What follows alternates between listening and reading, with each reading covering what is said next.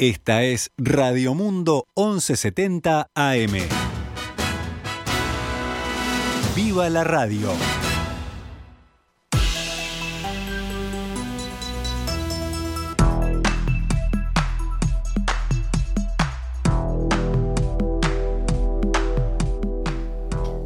Les damos las muy buenas tardes a Noticias al Mediodía. Vamos a comenzar a actualizar la información. Ayer, en el primer día de la apertura de fronteras a extranjeros propietarios de inmuebles en Uruguay, el subsecretario de Turismo, Remo Monseglio, afirmó que la cantidad de solicitudes supera las expectativas que tenía esa cartera. La Dirección Nacional de Migración del Ministerio del Interior recibió 674 pedidos de ingreso entre el sábado 28 de agosto y ayer, miércoles 1 de septiembre, cuando se habilitó formalmente el trámite. Hay que dejar bien claro que este trámite es online y que necesita de la aprobación previa para ingresar a Uruguay. No es necesario ir hasta la frontera con todos los papeles. Eso fue lo que enfatizó Monseglio hablando con el diario El País. Añadió que hubo miles de consultas. Y hablando de la cartera de turismo, pero en otro ámbito, más político. Bueno, concretamente, concretamente eh, se han dado algunos cambios. ¿eh? A pocos días de asumir, el flamante ministro de Turismo Tabaré Viera marcó su impronta y, según informa el observador, desandó una estructura paralela del ex titular de esa cartera, Germán Cardoso. Desde el principio, dice el matutino, Viera dejó claro que priorizará el organigrama del ministerio y respetará las competencias de cada unidad ejecutora, una decisión que desanda el camino trazado por Cardoso, que había conformado una mesa chica de gestión con asesores directos, en buena parte debido a las diferencias que mantenía con el director nacional de turismo, Martín Pérez Banchero, y que culminaron, como se sabe, en un enfrentamiento público entre ambos. En el marco de las disputas con Pérez Banchero, al que acusaron de inoperante y de haber dormido un centenar de expedientes, tanto Cardoso como el subsecretario Remo Monseglio instauraron un equipo de coordinación entre las distintas dependencias del ministerio bajo el argumento de que no se estaban cumpliendo con las competencias de la Dirección Nacional de Turismo, según señala la crónica del observador. Ese equipo, integrado por Oscar Iroldi como coordinador técnico y por Daniel Reta como adscripto del ministro, despertó críticas entre los funcionarios de la carrera, de la cartera, perdón, que eh, denunciaron una especie de estructura paralela que desplazaba a la Dirección Nacional. Entre sus primeras decisiones al frente del ministerio, bueno, Viera resolvió no renovar el contrato a Reta, que cayó con la renuncia de Cardoso, a la vez que definió que Iroldi seguirá como asesor del subsecretario Remo Monseglio, pero no estará a cargo de la coordinación entre las dependencias del ministerio. Bueno, y a propósito de ecos de ese enfrentamiento entre Cardoso y Pérez Banchero, bueno, Raúl Valle, el hijo de Jorge Valle, y quien asumió la banca del ex senador Tabaré Viera, ahora ministro de Turismo, se llevó como asesor al ex director que provocó la caída de, Germán Cardoso. Martín Pérez Banchero lo asesorará en la rendición de cuentas, demostró que sabe cuidar los dineros públicos, comentó el flamante senador hablando con el diario El Observador, tal como había adelantado aquí en perspectiva unos días antes en la entrevista que le hacía Emiliano, que iba a dar ese paso de llevarse como asesor entonces a Martín Pérez Banchero. Los partidos de primera división del torneo clausura del fútbol uruguayo se podrán jugar con público en las tribunas, autorizándose el ingreso del 40% del aforo. Esto ocurrirá a partir del viernes 10, cuando se dispute la primera fecha del clausura, en la que Nacional y Peñarol debutarán de visitantes en el interior ante Cerro Largo y Plaza Colonia, respectivamente. Esta mañana, en diálogo con En Perspectiva, el secretario nacional de Deportes, Sebastián Bauzá, dijo que era un paso que se estaba esperando y que las anteriores experiencias de flexibilización, primero con el fútbol del interior y luego con el partido del pasado 18 de agosto entre Peñarol y Sporting Cristal por los cuartos de finales de la Copa Sudamericana, permitieron corregir cosas. el partido de Peñarol, que este, hubo una pequeña aglomeración Primero por la ubicación donde está el estadio, que eso es difícil de salvarlo, y después porque en aquel momento se había hablado, como todos sabemos, las personas para ingresar al espectáculo mayores de 12 años tienen que tener el certificado de vacunación correspondiente con las dos dosis de vacuna más los 14 días a partir de la segunda dosis, donde la gente lo mostraba del celular. Esto trae que muchas veces, como todos sabemos, a veces tenemos el celular a la mano, el celular se apaga, hay que poner la contraseña, dificulta el ingreso y por eso la, la, resolución fue que cada uno lo lleve impreso en un papel, que no se lo va a entregar a las diferentes este, vallados donde se va a estar pidiendo esta vacunación y la entrada y la cédula de identidad que hay que tener en la mano, sino va a entrar al estadio. estoy hablando tanto para lo que sea el partido de, Uruguay de, de las eliminatorias como para el campeonato clausura porque se puede estar pidiendo mismo en dentro de, la, de las tribunas por los oficiales de cumplimiento que van a controlar el distanciamiento que pedimos que, se cumpla, el uso de, de tapaboca, es decir, todas las recomendaciones del protocolo sanitario Tal como decía Bausa, además del certificado de vacunación impreso, las personas deberán presentar entonces la cédula de identidad, la entrada, usar tapabocas y en esta ocasión podrán llevar termo y mate si así lo desean. Bausa agregó que también se autorizará la presencia de espectadores en los partidos de eliminatorias que la selección uruguaya jugará en Montevideo en los próximos días, con Bolivia concretamente el domingo 5 a las 19 horas y con Ecuador el jueves 9 a las 19.30. Ambos encuentros se disputarán en el campeón del siglo y adelantó que ya hay entradas agotadas. Para el partido del domingo, que va a jugar este, Uruguay con Bolivia, se, pusieron en venta 15.000 entradas. Eh, la información que tenemos que ya la Tribuna Cataldi, Wells y Damiani ya no quedan entradas, están agotadas, quedan solamente para la Henderson. Eh, al comprar la, la, entrada, ahí no se pide el certificado de vacunación, sí se va a pedir cuando ingresen al estadio, que ya decimos que, bueno, los que ya tienen la entrada, hay que ir temprano para evitar la, la aglomeración. De cara al futuro, sobre todo a la final de la Copa Sudamericana y la Libertadores que se disputarán en noviembre y que coincide con la segunda reapertura de fronteras, bueno, Bausa aseguró que se van a ir ajustando y mejorando los protocolos, evaluando si se puede aumentar ese aforo previsto al día de hoy. ¿Cómo estamos en materia sanitaria? Bueno, ayer fueron detectados 158 casos nuevos de COVID-19 en 10.764 análisis realizados, lo que representa una tasa de positividad de 1,5%. El monitor oficial registró dos fallecimientos en todo el país. Los casos activos aumentaron en los últimos dos días. El lunes eran 1.090 y ayer llegaron a 1.173. 15 pacientes están en CTI según el monitor oficial. El índice de Harvard ha estado subiendo levemente en los últimos cuatro días y ahora se ubica en 3,13 casos nuevos diarios cada 100.000 habitantes en los últimos siete días.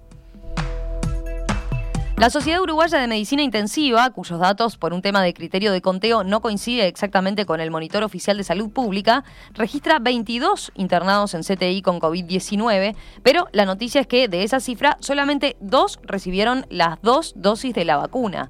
Julio Pontet, presidente de la SUMI, hablando con el país, dijo, la vacuna evita en un 95% el ingreso a CTI y los números hablan por sí solos. Según el intensivista, es probable y es esperable, dijo, que algunas personas que estén inmunizadas ingresen a las unidades, aunque remarcó que actualmente la cifra es anecdótica.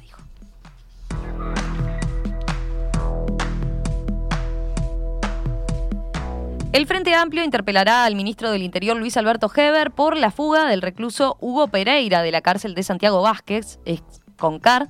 La sesión especial se aprobó ayer en la Cámara de Diputados, donde tuvo solo los votos de la oposición. La interpelante será la diputada Lucía Echeverry, del Movimiento de Participación Popular, quien adelantó que el llamado a sala es no solo por el tema de una fuga, sino por varios puntos que están relacionados, que tienen que ver con la política de seguridad hoy y hacen a las garantías imprescindibles de la sociedad, dijo. Antes de eso, el oficialismo rechazó un pedido de la bancada del Frente Amplio de convocar a Heber por el mismo tema, pero en régimen de comisión general. El diputado del MPP, Daniel Cayani, argumentó que Pereira se fugó el 14 de agosto y recién a los 10 días, cuando esta situación se dio en la prensa y públicamente, comenzó una serie de incongruencias y de contradicciones de las autoridades nacionales, incluso entre los ministros de Interior y Defensa, dijo.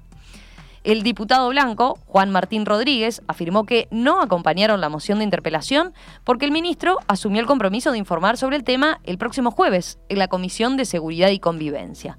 Por su parte, el diputado colorado Felipe Schipani dijo, hablando con la diaria, que no acompañaron ni el llamado a Comisión General ni la interpelación porque entienden que la fuga de Pereira no reviste la entidad como para hacer comparecer al ministro al plenario de la Cámara. Según Schipani, acá lo que se busca es armar un circo político y opinó también, con este tipo de solicitudes, dijo, se está desvirtuando el mecanismo de la interpelación. El presidente del pit Fernando Pereira, afirmó ayer que permanecerá en el cargo hasta que termine su mandato, mientras no exista una definición formal sobre su candidatura a presidir el Frente Amplio. Pereira hizo esta aclaración luego de que la corriente sindical en lucha, que integran COFE, ADEOM y el Sindicato de la Bebida, le solicitara la renuncia a la presidencia del pit alegando una presunta incompatibilidad.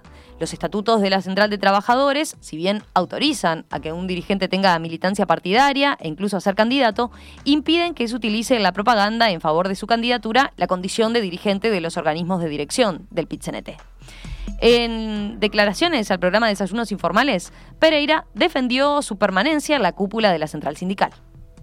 Porque no puede ser que yo renuncie porque alguien me proponga como candidato. Porque ya tendría que haber renunciado en estos 15 años 10 veces y no lo hice. Bueno, algunas fueron más públicas, otras menos públicas, pero los ofrecimientos existieron. Entonces, el estatuto del PCNT es bastante claro que los militantes sindicales, los dirigentes sindicales pueden hacer política.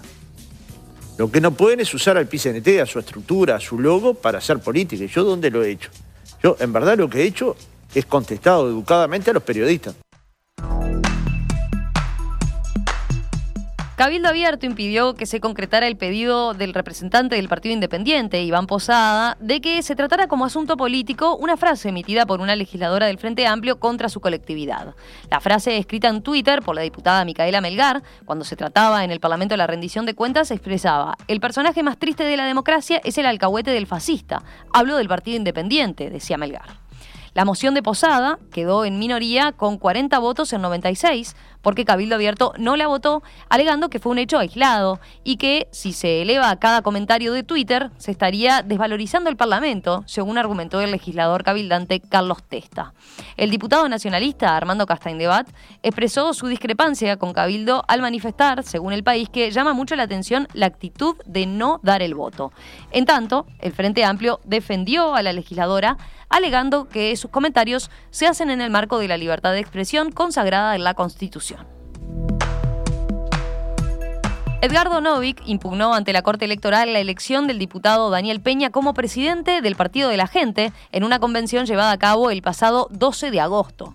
El recurso presentado el 18 de agosto, según búsqueda, está firmado por Novik en calidad de presidente del partido. Analía Laiño como vicepresidenta y el abogado constitucionalista Rubén Correa Freitas. La nota de impugnación expresa que la convención del 12 de agosto, llamada Congreso Nacional, en los estatutos del Partido de la Gente no sería válida. El mismo medio consigna que los ministros de la Corte Electoral entendieron el pasado martes que el organismo no tiene nada para hacer ante la situación porque el partido aún no le ha informado del cambio de autoridades que emergió tras la convención que Novik impugna.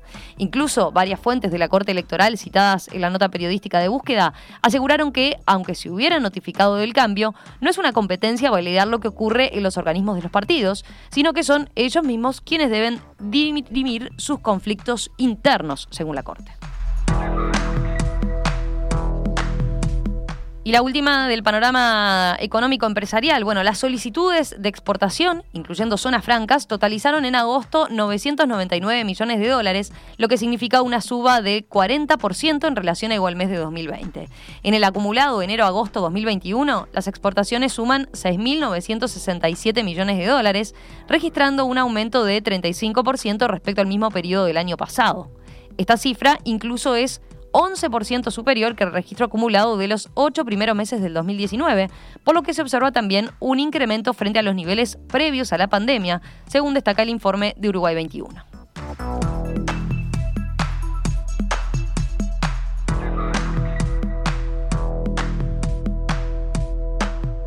¿Cómo cotiza a esta hora el dólar aquí en nuestro país? A 41,45 para la compra y 43 pesos con 65 para la venta.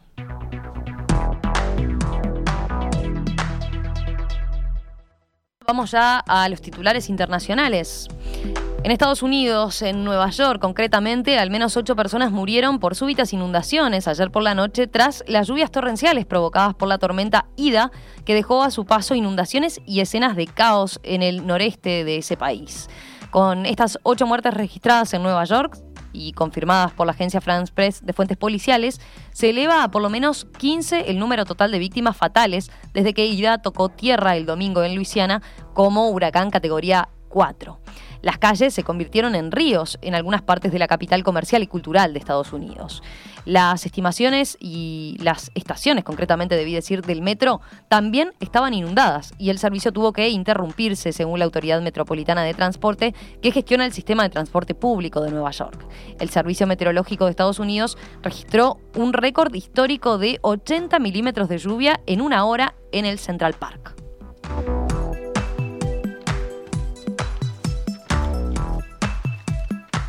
En Afganistán, los talibán llevaron a cabo un nuevo ataque en el valle del Panjshir, al este, en uno de los escasos reductos de resistencia frente al nuevo régimen, según informaron combatientes contrarios al movimiento islamista. Hace algunas horas atacaron y los derrotamos, dijo un combatiente del Frente Nacional de Resistencia que agrupa a milicias antitalibán y a exmiembros de las Fuerzas Armadas afganas. Esperamos nuevos ataques de los talibán y estamos listos para combatirlos si se arriesgan a invadirnos, agregó esta fuente. Y para cerrar, miramos el deporte. Uruguay jugará esta noche ante Perú en Lima en uno de los cinco partidos de la novena fecha completa de las eliminatorias del Mundial de Qatar 2022 que se disputará en esta jornada. Hoy, concretamente, a las 17 horas, Bolivia enfrenta a Colombia. A las 18, Ecuador juega con Paraguay. A las 21 horas, Venezuela-Argentina. A las 22 horas, Chile-Brasil. Y también Perú frente a Uruguay. Se prevé que el director técnico Oscar Washington Tavares anuncie la formulación titular una hora antes del partido, como siempre, pero la probable integración celeste sería la siguiente: Fernando Muslera, Nait Hernández, Diego Godín, José María Jiménez y Matías Viña. Federico Valverde, Matías Vecino y Rodrigo Bentancur, Georgian de Arrascaeta, Maximiliano Gómez y Brian Rodríguez. Uruguay enfrentará el próximo domingo a Bolivia y el jueves siguiente a Ecuador, ambos partidos en Montevideo en el Estadio Campeón del Siglo. Vamos cerrando noticias al mediodía por hoy. Ya quedan en la conversación de la mano de Rosario Castellanos. Que pasen bien. Chau, chau.